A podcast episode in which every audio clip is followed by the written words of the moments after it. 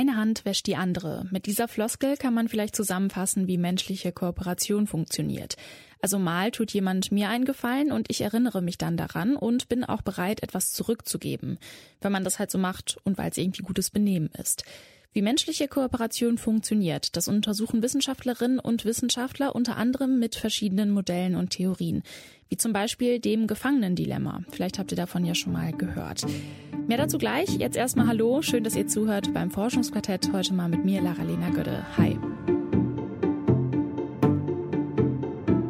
Das Forschungsquartett. Wissenschaft bei Detektor FM. In Kooperation mit der Max-Planck-Gesellschaft.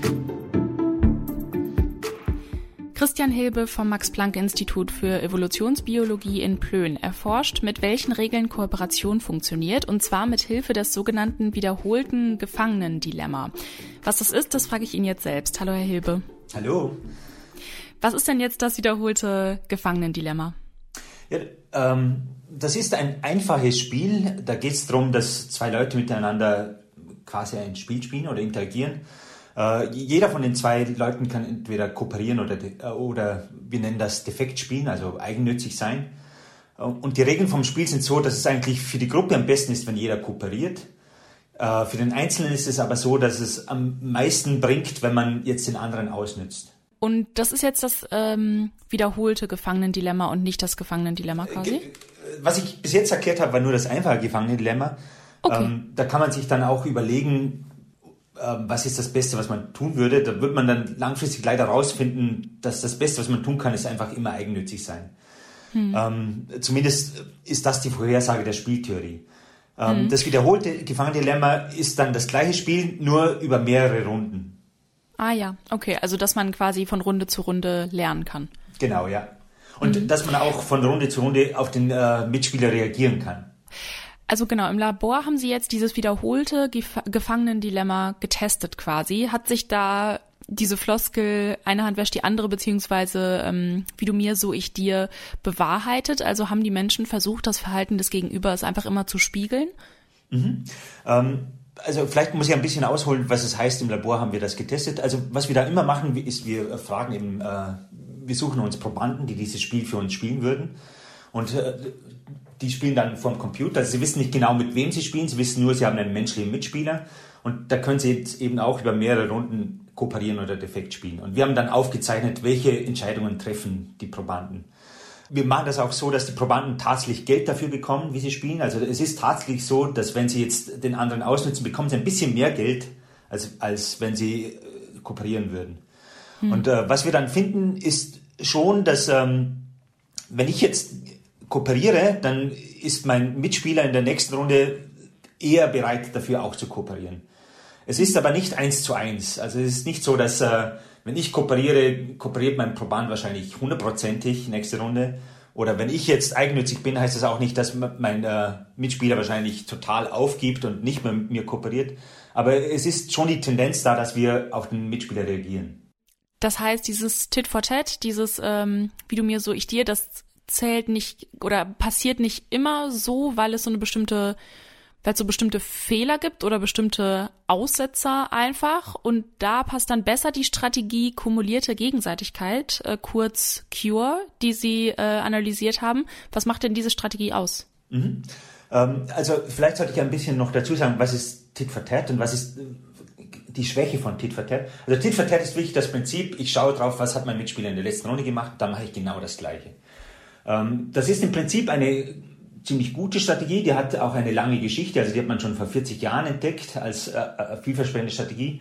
Aber was man auch weiß, ist, dass diese Strategie eben ein, eine gewisse Schwäche hat und diese Schwäche ist, dass sie eben bei Fehlern sehr anfällig ist.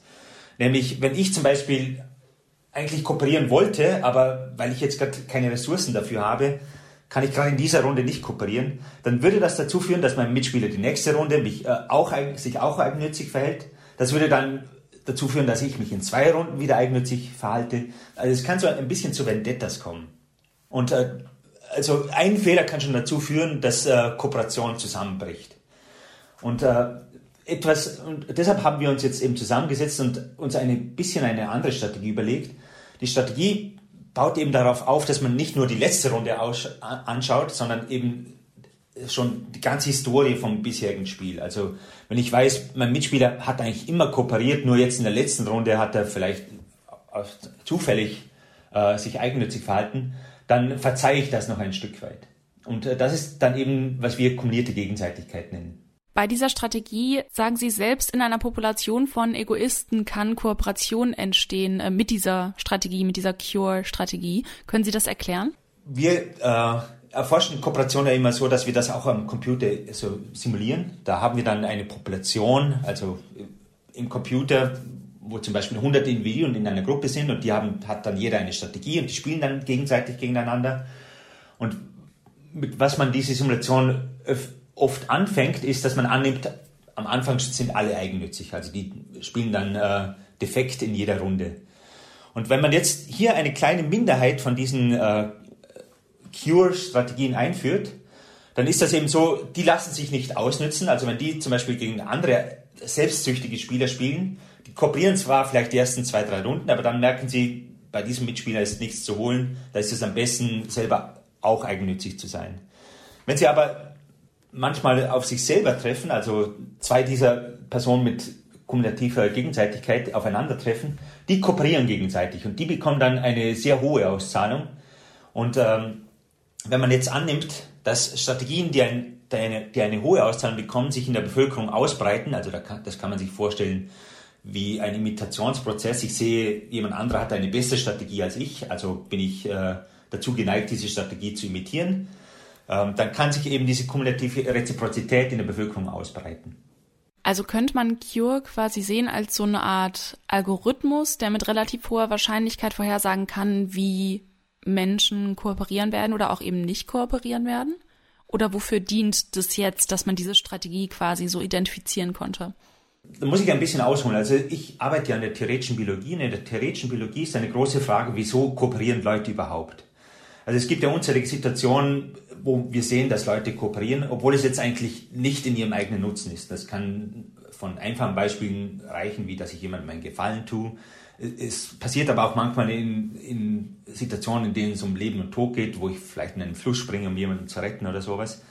Und da fragt man sich in der Biologie schon seit 50 Jahren oder so, wieso passiert das eigentlich? Ist das nicht im Widerspruch mit der Evolutionstheorie? Weil in der Evolutionstheorie geht es ja darum, ich sollte meine eigene Fitness erhöhen. Da geht es nicht darum, anderen zu helfen.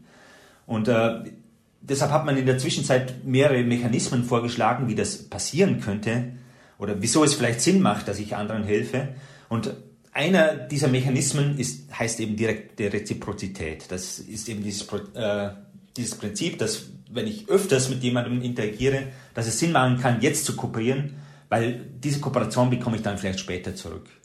Und ähm, da versuchen eben Mathematiker und Physiker und Biologen herauszufinden, kann diese direkte Reziprozität überhaupt funktionieren? Like, äh, gibt es Algorithmen oder Strategien, die direkte Reziprozität stabil machen. Und äh, diese kumulative Gegenseitigkeit ist eben solche eine Strategie. Christian Hilbe vom Max-Planck-Institut für Evolutionsbiologie in Plön war das. Er erforscht, mit welchen Regeln Kooperation funktioniert. Vielen Dank, Herr Hilbe. Vielen Dank auch. Das Forschungsquartett. Wissenschaft bei Detektor FM. In Kooperation mit der Max-Planck-Gesellschaft.